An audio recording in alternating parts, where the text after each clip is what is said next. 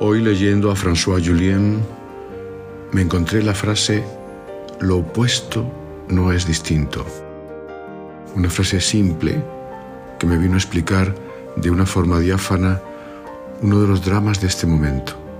Es cierto, lo opuesto adquiere su identidad en ser contrario a algo, es decir, no tiene vida propia, está en el otro extremo de una línea imaginaria de descripción o, de interpretación de algo, pero no implica un algo distinto.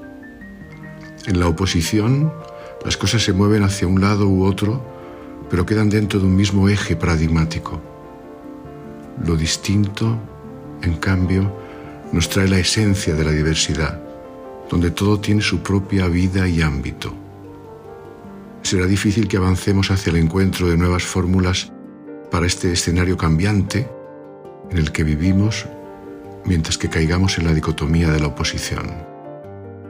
Al otro lado del muro hay un escenario distinto que tal vez nos regrese a la amplitud de otros mundos con nuevas posibilidades.